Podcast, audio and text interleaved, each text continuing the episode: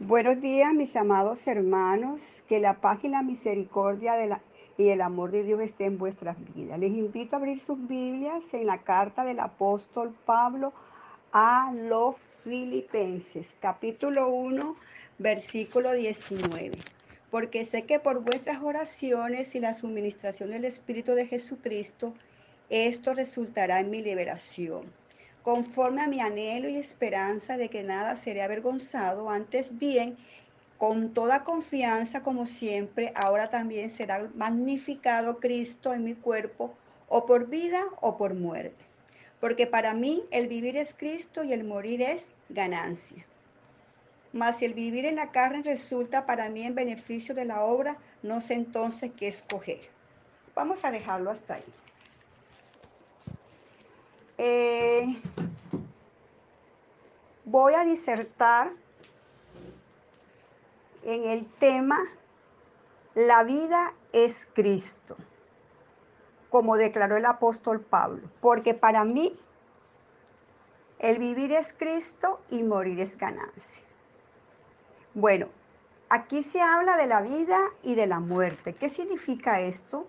Dos realidades, hermanos, que nadie puede escapar a ellas, como lo dice la carta a los Hebreos, capítulo 9, versículo 27, y de la manera que está establecido para los hombres que mueran una vez y después el juicio. Aquí en pocas palabras tenemos la filosofía de vida que tenía el apóstol Pablo. Para él la vida era Cristo y la muerte es ganancia.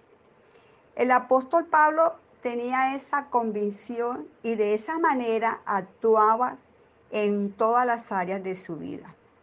El, apóstol Pablo no vivía para el dinero, no vivía para la fama, no vivía para los aplausos, no vivía para el reconocimiento, no vivía para el placer, no vivía para el trabajo solamente, no, ni vivía para alguien más. La razón de vivir de, Pablo era Cristo. Su principio de vida era Cristo, amar, adorar y servir al Señor era su pasión. Quería que, su, que, la, que la vida de Cristo y que su vida fuese como la de Cristo. Deseaba que el Salvador viviese su vida por medio de él, como lo dice en la carta a los Gálatas capítulo 2 versículo 20. Con Cristo estoy juntamente crucificado y ya no vivo yo, mas Cristo vive en mí. Y esto lo demostraba en todo lo que hacía por la obra de Cristo. Él podía decir allí en Romanos 14, 8, pues si vivimos para el Señor vivimos y si morimos para el Señor morimos.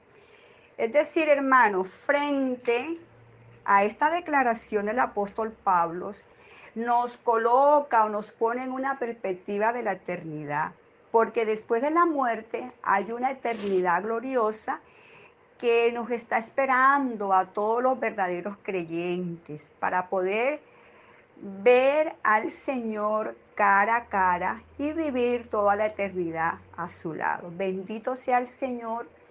Bien, bien, ahora miremos, miremos el contexto de lo que está sucediendo en este capítulo 1 de, de Filipenses. ¿Qué está sucediendo aquí? Pablo escribe esta carta a la iglesia de Filipo. Pablo está preso en Roma y le escribe a la primera iglesia que fundó en Europa, después de haber sido encarcelado cuando predicaba la palabra, como aparece en, en Hechos 16:31, y ahí aparece el caso del carcelero de Filipo. Y en esta carta Pablo expresa eh, un sentimiento de agradecimiento y de amor por los hermanos de Filipo.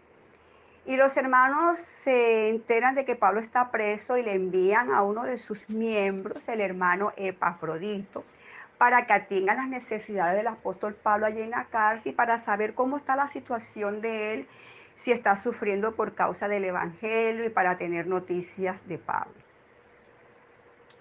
Pablo estaba en la cárcel de Roma, estaba encadenado las 24 horas al día. tenía una guardia, la guardia de allí de, de César, que era el pretorio, que la cambiaban cada seis horas. Y Pablo dice, quiero que sepas, hermano, que las cosas que me han sucedido han redundado más bien para el progreso del Evangelio. Entonces comienza desde el versículo 12, dice que no se preocupen por él porque su situación no era la mejor, no estaba pensando en sí mismo, sino que estaba pensando en el avance de la predicación del Evangelio de Cristo. Que Cristo fuera predicado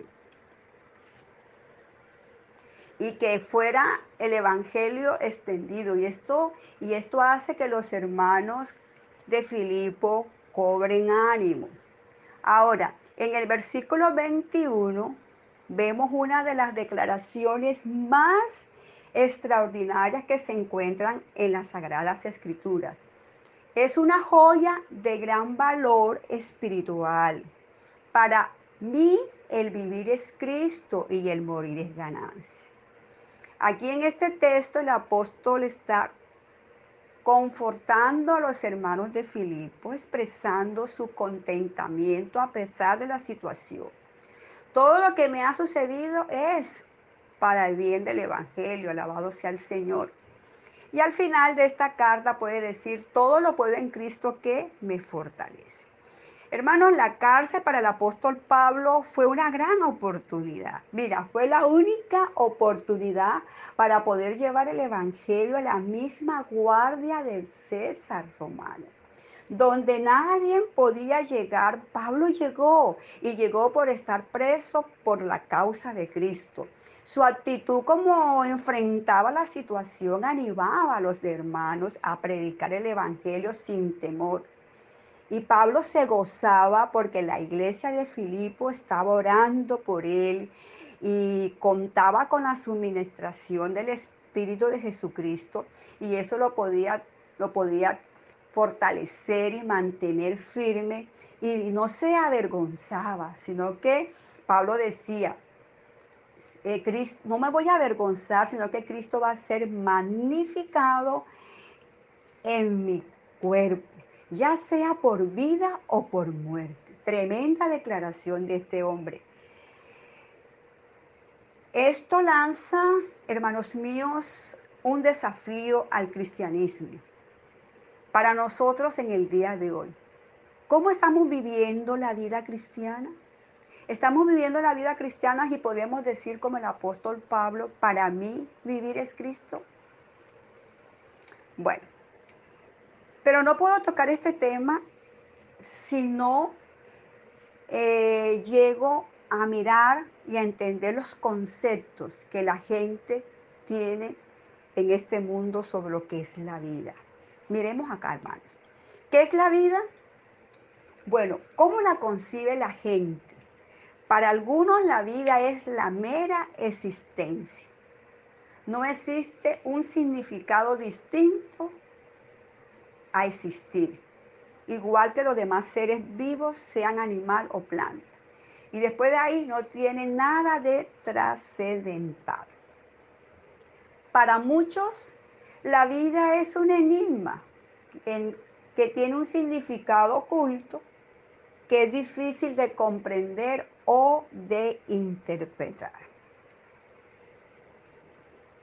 Veamos qué dice la filosofía. Bueno, en primer lugar, según el hedonismo, que es una escuela filosófica, considera el placer como el único bien de la existencia humana y que hay que disfrutar la vida al máximo, al máximo disfrutar el placer. Ellos piensan que en la búsqueda del placer está la vida. Segundo, Epicuro fue uno de los grandes filósofos de la cultura griega. Para él la vida era vivir para la felicidad y el placer, sin ninguna restricción. Él decía, comamos y vivamos porque mañana moriremos. Darle rienda suelta a los placeres, a los vicios, a la droga, a la aberración sexual, etc.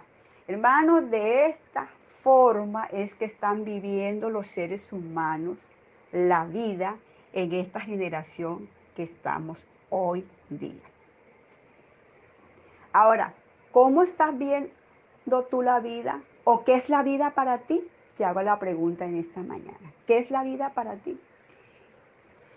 Vamos a ver cómo vivía Pablo la vida. Pablo vivía la vida eh, bajo este principio de vida. Para mí, el vivir es Cristo. Él tenía claro, él tenía un principio que le guiaba. Y el morir es ganancia. De hecho, en Romanos 14, del 7 al 8 dice, porque ninguno de nosotros vive para sí, ninguno muere para sí. Pues si vivimos, para el Señor vivimos, y si morimos, para el Señor morimos. Así pues, sea que vivamos o que muramos, del Señor somos. Pablo vivía para el Señor, para, para el señorío de Cristo, porque no vivimos, hermanos, para nosotros, sino para el Señor. No morimos para nosotros, sino para el Señor. Pablo está enfatizando aquí que el Señor debería ser la meta y el objetivo de la vida del creyente. ¿Por qué? Porque a Cristo le pertenecemos como en vida como en muerte. Eh, en Gálatas 2.20 Pablo dice, ya no vivo yo, sino que Cristo vive en mí. Es decir, no murió Cristo por Pablo para que él viviera sus placeres. No murió Cristo por nosotros para que vivamos en placeres. Murió por nosotros para que ahora pudiésemos vivir su vida en nosotros. Lo que ahora vivimos, hermanos, en este cuerpo humano, lo vivimos en la fe del Hijo de Dios. La, fe significa la confianza. El cristiano vive en una continua dependencia de Cristo, rindiéndose a Él, dejando que Cristo viva su vida en nosotros. De esta manera, la regla de vida del creyente es Cristo. Para Pablo sus pensamientos estaban en Cristo, lo vemos en Filipenses 4:8. Involucraba sus pensamientos, involucraba sus sentimientos, involucraba su amor, involucraba toda su vida. Pero no fue siempre así, hermanos. Miremos aquí algo. ¿Cómo vivía Pablo antes de conocer a Cristo? Recordemos a Saulo de Tarso antes de encontrarse con Cristo. Su vida era vacía, su vida era hueca. Tenía una religión, pero no tenía Cristo. Tenía muchas cosas en que gloriarse desde el punto de vista humano, pero el pero el día que se encontró con Cristo, en esa experiencia tan maravillosa, en esa experiencia su vida cambió y comenzó a vivir realmente, comenzó a vivir de verdad. La razón dijo Pablo, la razón de mi vida es Cristo, mi motivación es Cristo. Y vemos que en Hechos de los Apóstoles, capítulo 9, versículo 1, Saulo respirando una amenaza de muerte contra los discípulos del Señor, vino al sumo sacerdote y le pidió cartas para las sinagogas de Damasco a fin de que si hallasen algunos hombres, sus mujeres de este camino, los trajesen presos a Jerusalén. Mas yendo por el camino aconteció que al llegar cerca de Damasco repentinamente le rodeó un resplandor de luz del cielo y cayendo en tierra oyó una voz que le decía, Saulo, Saulo, ¿por qué me persigues? Y le dijo, yo soy Jesús a quien tú persigues. Su vida se movía de otra forma, hermano, pero esta experiencia lo cambió para siempre.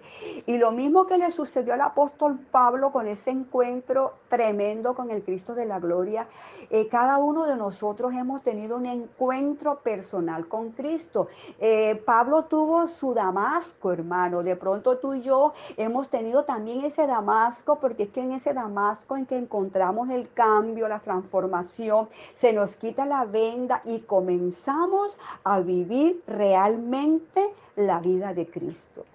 Pablo vivía eh, anteriormente con, a través de sus logros, de su orgullo, de su prepotencia. Y él mostraba sus credenciales y hablaba de sus éxitos, como lo dice Filipenses 3 del 5 al 8. ¿Cuáles eran sus credenciales que él mostraba y, y se vanagloriaba y se empavonaba eh, con los demás en el judaísmo? Dice, primero, circuncidado al octavo día. Esa era una de sus credenciales. Eh, él decía, yo soy del linaje de Israel. Yo soy de la tribu de Benjamín. Yo soy hebreos, hebreo. Eh, yo soy en cuanto a la ley, soy fariseo y más aventajado que cualquiera. En cuanto a celo, yo soy perseguidor de la iglesia. En cuanto a la justicia que es en la ley, yo soy irreprensible. Estas eran las cartas que él mostraba. Esto era su vanidad, tenía esa, esa vanagloria. Esto era su vida antes de conocer a Cristo. Antes de tener esta, esta experiencia. Pero el día que tuvo la experiencia, hermano, con el Cristo resucitado, Dios mío, un cambio del cielo a la tierra. Y pudo decir después, pero cuántas cosas eran para mí ganancias las he estimado como pérdidas por amor a Cristo. Y ciertamente aún estimo todas las cosas como pérdidas por algo especial, dice, por la excelencia del conocimiento de Cristo Jesús, por amor a Él, por amor a Cristo, el cual lo he perdido todo y lo tengo, hermano, dijo, lo tengo por basura, lo que antes Él valoraba, lo que antes Él le daba como que e, ese, ese, decía, mi vida es esto, lo tenía por basura para ganar a Cristo. Pablo, hermanos, olvidaba todo lo que quedaba atrás y se extendía lo que estaba adelante. Él decía, yo prosigo a la meta. No pensaba tanto en lo terrenal porque él decía, mi ciudadanía está en los cielos. Qué cambio total, qué cambio radical. Y pudo decir en Filipenses 4:12, sé vivir humildemente y sé tener abundancia, todo y por todo estaba agradecido con Cristo. Y pudo terminar en el, en el versículo 13, dice, eh, todo lo puedo en Cristo que me fortalece. Ahora, hermanos, teniendo esto, esto más o menos ya encaminado de lo que es el principio de vida del apóstol Pablo, ¿será que estamos viviendo para Cristo? ¿O será que estamos viviendo para algo más? ¿Para, para alguien más o para otra cosa? Ojo aquí, hermanitos míos, mire una cosa. Si Cristo no es tu vivir, si Cristo no es mi vivir, hay algo más por el cual estamos viviendo en este mundo. Mucho cuidado aquí. ¿Qué es? Puede ser que estás viviendo para tu trabajo, para tu familia, para tu deporte, para tu profesión, para tus hijos, para tus casas, para tus bienes. Todo lo que te motiva, desde que te levantas hasta que te acuestas, eso es tu vida. Esa es mi vida. Lo que pensamos, lo que hacemos, lo que los demás nos reconocen, lo que te gusta hacer, lo que hablas constantemente, lo que te inclina, lo que te llena, lo que te da felicidad. Eso es tu vida, hermano. Esa es tu vida. Examinemos cómo estamos viviendo, porque el apóstol Pablo nos dio un nivel muy alto de lo que es la vida en Cristo. Mira, hermanos, encontramos expresiones como esta. La vida de esa persona es y lo identifica, porque es lo que él más hace y es lo que le gusta. Quiero contarte el testimonio de hace unos días que escuché de la vida de Juanes. Juanes, el cantante. Para Juanes, la vida es la música. La música es su pasión. Desde niño, cuando tenía ocho años, comenzó a componer. Juanes es compositor y cantautor. Juanes es productor y es el guitarrista y arreglista de todas sus canciones.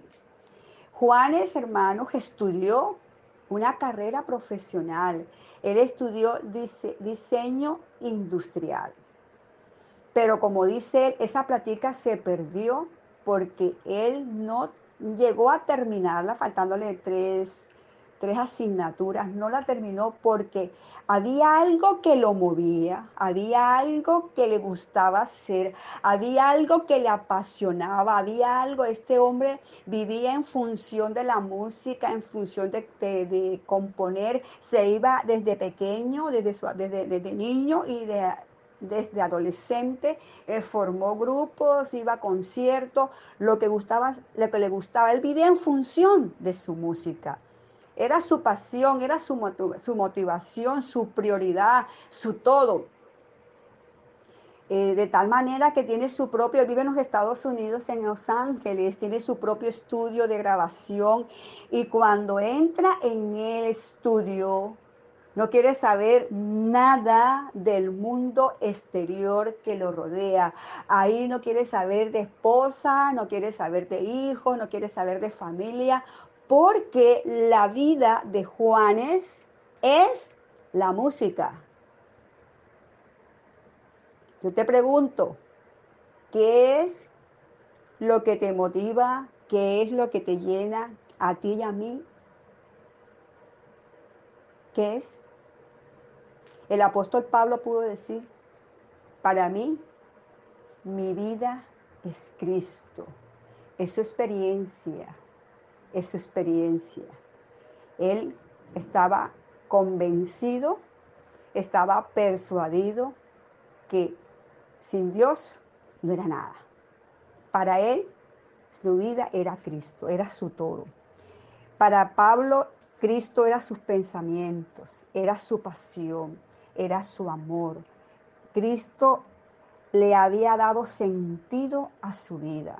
Cada mañana, cada día, Cristo era su inspiración. Cristo era lo que le gustaba hacer. Cristo era lo que lo motivaba a llevar el Evangelio. Cristo era lo que le ayudaba a soportar las pruebas y dificultades en el ministerio. Cristo cambió rotundamente su parecer. Y quiero decir una cosa, el, el apóstol Pablo también trabajaba secularmente. El apóstol Pablo hacía tienda, pero él trabajaba pero su vida era Cristo, su, su, anhelo, su deseo era servir, predicar y llevar la obra de Dios a los diferentes lugares, fue a los diferentes viajes misioneros, sembró la palabra, fundó demasiadas cantidades de iglesias, fue apedreado, fue golpeado, fue azotado, qué sé yo, hermano. Lo que no, los que nos gusta es nuestra vida. Lo que nos quiere decir Pablo con esta declaración es, hermano, la vida se trata de Cristo. Hermano, nuestra vida se trata de Cristo. La vida cristiana no es otra cosa sino Cristo. No es religión, no es religión, es relación. Amén, aleluya. Y una relación personal y profunda con Cristo. Cristo es mi tiempo, Cristo es mi decisiones, Cristo es mi pensamiento, Cristo es lo que hago, lo que hablo, lo que trabajo. Se trata de Cristo. Lo que me gusta hacer es la obra de Cristo, la predicación de Cristo. Ahora, Pablo decía, como vivir se trata de Cristo, morir es ganar, es ganancia, porque la muerte para el cristiano no es una tragedia, es entrar a una eternidad con Dios. La muerte significa encontrarse con Cristo, amén, aleluya. Y esto es una realidad. Y esto, viéndolo así, hermano, es una ganancia. Y es, es, estar con Cristo. Y no solamente con Cristo, con, sino con todos tus seres queridos que han ido antes que nosotros a la eternidad. Hermano, todos vamos a morir. Será el final aquí, en la tierra. pero vendrá el comienzo de una eternidad con Cristo. El apóstol Pablo tenía esto bien claro y estaba bien persuadido. Estaba bien persuadido de, la, de esta realidad. Ahora, Pablo estaba en una situación aquí en este pasaje eh, bien difícil porque Pablo allí en el capítulo 1, versículo 12, dice que tenía un dilema. Si vivir en la carne resultaba para él en beneficio de la obra o partir para él, para él era mejor. No sé entonces qué escoger porque en ambas cosas estoy, estoy puesto en aprieto. Estaba entre la espada y la pared. Qué tremendo. Teniendo deseo de partir y estar con Cristo. Él deseaba partir y estar con Cristo. No, no era que quería morirse, no, no, no, él quería, él, quería estar con Cristo porque lo amaba, se enamoró de él. Él decía estar con Cristo, lo cual es muchísimo mejor. Mira cómo él veía la muerte. Decía estar con Cristo, si muero, es muchísimo mejor, pero quedarme en la carne es necesario por causa de vosotros, no por causa mía. ¿Por qué? Porque si yo me quedo con vosotros, seguiré enseñándoles, seguiré enseñándoles la palabra para edificar la iglesia. Qué amor tan grande por la obra de servicio para el Señor tenía este hombre. Él tenía dos deseos, no sabía cuál escoger por Dios. Él aquí en este, en este pasaje, hermano, está enfrentando un juicio y está esperando el veredicto. Y, y si quedaba libre de este juicio, bueno, qué alegría porque seguía predicando a Cristo, seguía predicando el Evangelio y seguía trabajando para que el Evangelio avanzara. Pero si en el juicio se le condenaba a la pena de muerte que pedían sus acusadores, sería un mártir. Y él dijo, si vivo, la vida es Cristo. Y si la vida es Cristo, seguiré predicando y seguiré, y seguiré llevando el Evangelio. Y si muero, la muerte es ganancia. Entonces Pablo dijo que sea lo que Dios quiera. Será lo mejor. Esta es la filosofía de vida del apóstol Pablo. El apóstol Pablo dijo, voy a honrar el nombre de Dios el nombre de mi Cristo, el nombre de ese Cristo resucitado que se me apareció, lo voy a honrar. Por vida o por muerte. Confesándolo aquí en la tierra o partiendo como mártir. De todas maneras, Cristo será glorificado en mi cuerpo Gloria a Dios, aleluya. Qué tremenda declaración del apóstol Pablo. Hermanos, cuando nuestra vida es Cristo, entendemos algo. Entendemos que el sufrimiento hace parte de la vida del cristiano. El apóstol Pablo sufrió por el reino de Dios y pudo mantenerse firme porque entendió que el sufrimiento era que Dios lo permitía en la vida del cristiano. Y su actitud frente al sufrimiento es muy importante. Vemos la segunda carta del apóstol Pablo a los Corintios en el capítulo 4, versículos 8 y 9 eh, dice el apóstol Pablo, estamos atribulados en todo, mas no angustiados, en apuro, mas no desesperados, perseguidos, mas no desamparados, derribados, mas no destruidos. Y allí en Romanos 8, eh, Romanos 5, 3 nos, gloria, nos gloriamos en las tribulaciones, tremendo. No había resentimiento, no había amargura en su corazón, no había ganas de vengarse. Entendió que todas esas adversidades eran usadas por el Señor para la formación de su carácter. Sabía que las tribulaciones producen paciencia. Y Pablo pudo decir, rendirme jamás, volver atrás jamás, aunque le abandonaron. Vemos el caso de Juan Marcos en Hechos 13:13. Lo desampararon y se volvieron al mundo cuando él más lo necesitaba. Encontramos el caso de la segunda de Timoteo 4:10 el caso de, que dice de Demas, porque Demas me ha desamparado amando este mundo y se ha ido a Tesalónica. Por otro lado estaban los judaizantes que se infiltraban en las iglesias que él fundaba para pervertir el evangelio que les había predicado. Por causa de predicar el evangelio, Pablo fue azotado con varas, echado a la cárcel varias veces allí en Filipo, ¿verdad? Cuando cantaba con Silas, le colocaron los pies en el cepo. Eh, pudo decir allí en Filipenses 3, 11, 13, he aprendido a contentarme cualquiera que sea mi situación. No perdió no permitió que las pruebas determinaran su contentamiento, olvidaba todo lo que pasaba, lo dejaba atrás, como dice Filipenses 3:14, dice, yo persigo al blanco, a la meta del supremo llamamiento de Dios en nuestro Cristo Jesús. Eh, pudo decir allí en 2 de Timoteo 3:12, todos los que quieren vivir piadosamente en Cristo Jesús, padecerán persecución.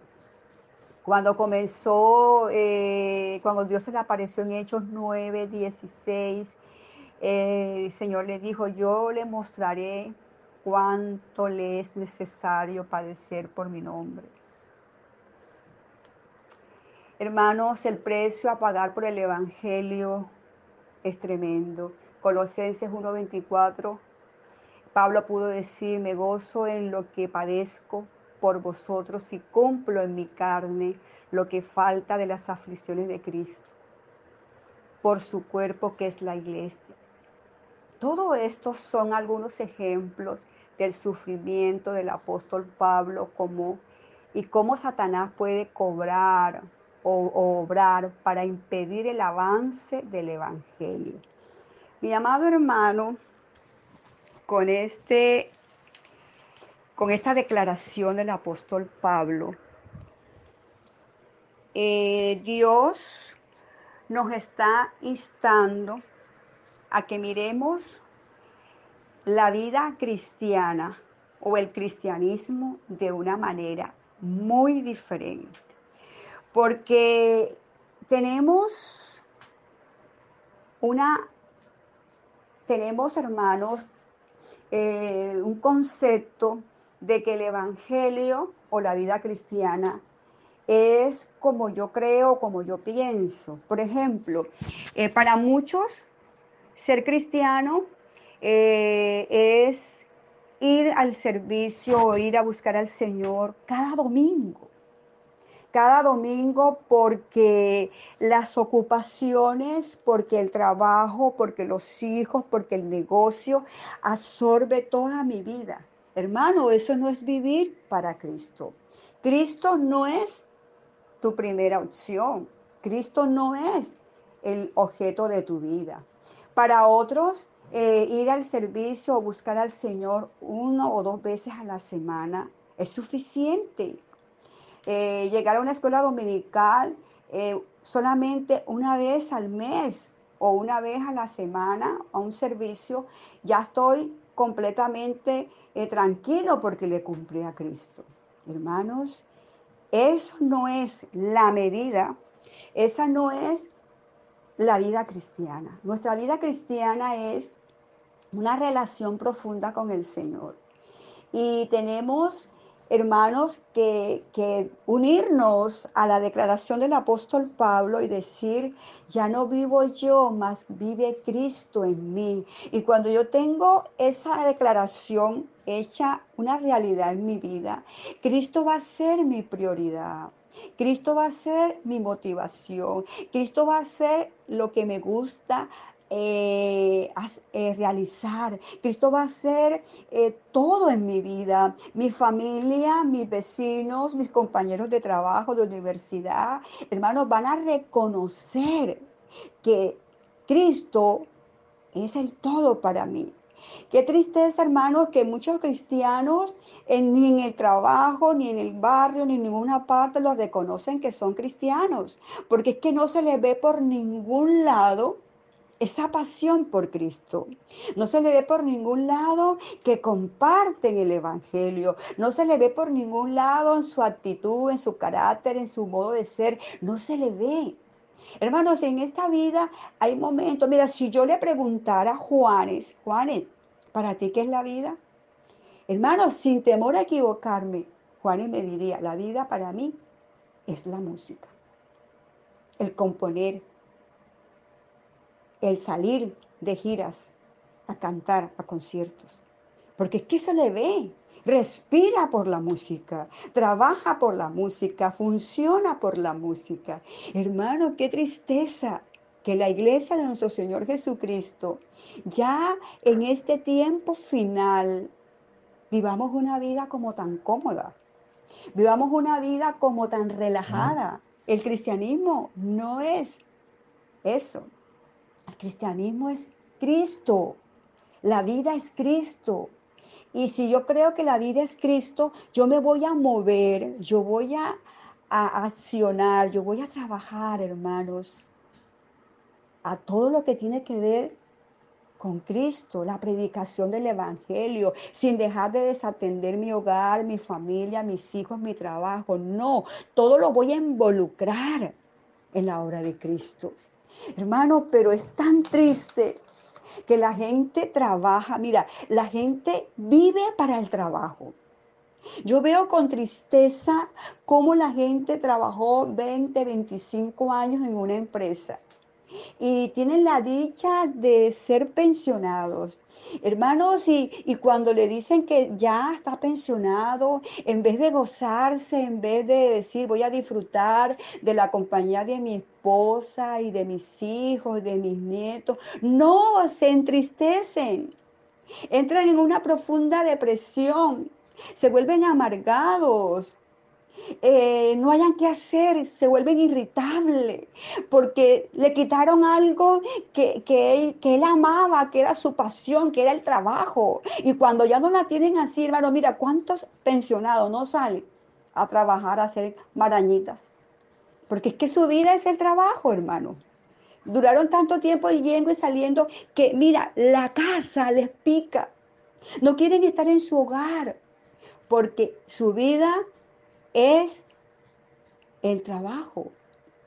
Y mira, y hay muchos que todavía no han sido pensionados y están trabajando y desde que se levantan su inspiración, su pensamiento, todo es el trabajo. Y cuando eh, tienen demasiado trabajo, supuestamente, en la oficina, se llevan ese trabajo para su casa. Y tú lo ves trabajando en sus, hogares. ¿Y tú por qué estás trabajando aquí? No, porque estoy adelantando. No, porque tengo que, sacar, eh, eh, eh, me dieron unas metas. Y tú lo ves y se pasan hasta la madrugada trabajando en vez de ocupar ese tiempo en buscar de Cristo, en compartir con su familia. No, su vida es el trabajo. Cuando a veces no sabemos ni qué será mañana. Porque la, la vida es como la neblina que hoy es y mañana no es. La vida es como la flor del campo que hoy es, ella aparece y ya en la tarde desaparece. Entonces, hermanos, yo creo que en esta mañana el Espíritu Santo de Dios quiere que hagamos un alto. Quiere que usted y yo miremos cómo estoy llevando mi vida cristiana. ¿Cuál es el aporte que estoy haciendo a la obra evangelística, a la obra de ganar almas para Cristo?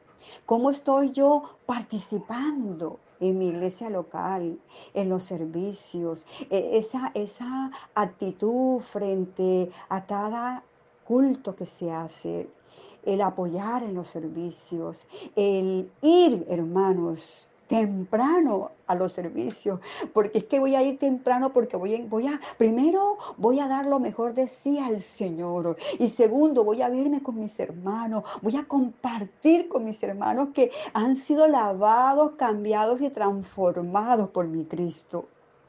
Hermanos, eso es vivir para Cristo. Vivir para Cristo es que mi pensamiento, mi motivación, mis sentimientos, mi amor, mi pasión es Él. Que donde vaya yo, que en el momento que vaya en cualquier lugar, yo pueda compartir ese amor que tengo por Cristo. Poder, es más, hermano, mira, hay momentos en que ni siquiera nosotros abrimos la boca y la gente te dice, tú eres cristiana. A mí me han preguntado una cantidad de veces, ¿tú eres cristiana? ¿Y sabes cuál es mi respuesta? Yo no, yo no digo sí, yo le digo ¿por qué? Porque si esa persona me dice que yo soy cristiana es porque ha visto algo. Bueno, de pronto en mi manera de vestir, pero yo quiero saber algo más. Hermanos, estamos tan impregnados de Cristo Olemos al olor grato a Cristo que la gente puede identificar que tú y yo somos cristianos. Hermanos, oremos a Dios. Oremos a Dios para que Él nos cambie, para que Él ponga esa pasión, ponga ese anhelo, ponga ese deseo de vivir para Cristo. Y que podamos decir al final de nuestros días, como el apóstol Pablo. Para mí el vivir es Cristo y el morir es ganancia. No podemos esperar más tiempo, hermanos. Comencemos a trabajar y comencemos a dedicar mucho más tiempo al Señor y decirle, Señor, tú eres todo en mi vida.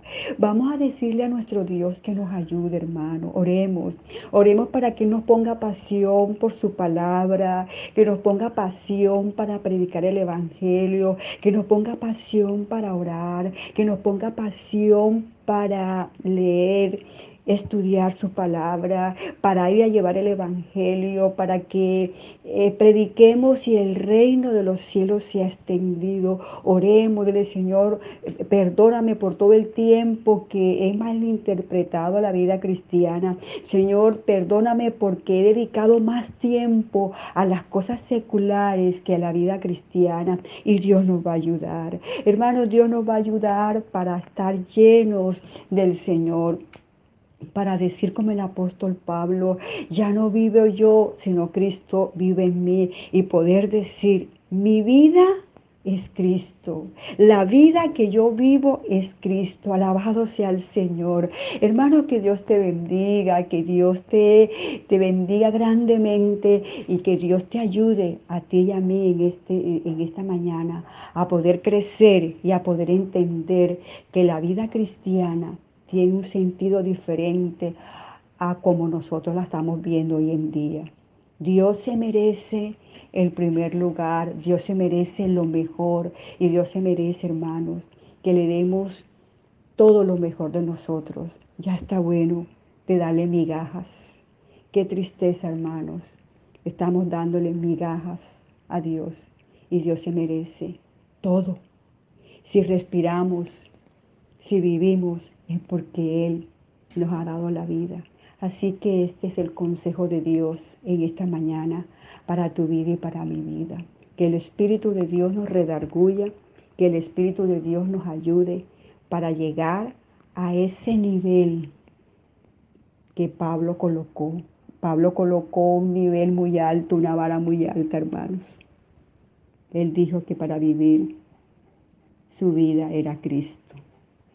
Y igual como Él llegó con esa convicción y con esa filosofía de vida, tenemos que llegar nosotros. Que Dios te bendiga, Dios te guarde.